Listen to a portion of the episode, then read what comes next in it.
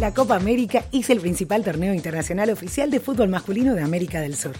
Organizado por la Confederación Sudamericana de Fútbol, se inició en 1916, teniendo como sede Argentina. Este es el especial Copa América 2019 del Franco Informador, producido por la podcastera.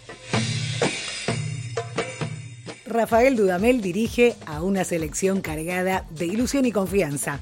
Una mezcla de futbolistas veteranos con chicos más jóvenes que van a buscar dar una alegría a este país que atraviesa el momento más complicado de su historia.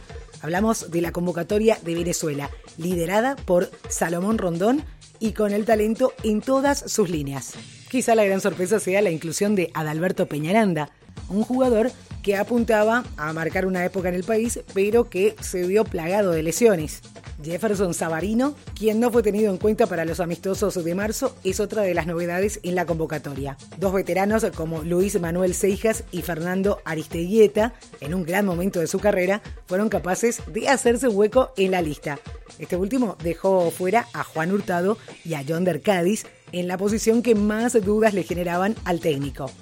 Respecto a las bajas, además de los nombrados, lo más destacable es que no estará Jefferson Soteldo, el futbolista del Santos, que partía como pieza clave para Dudamel, se quedará sin jugar la Copa. La gran cantidad de jugadores en su puesto y el no haber jugado al mejor nivel en los últimos meses lo ha penalizado.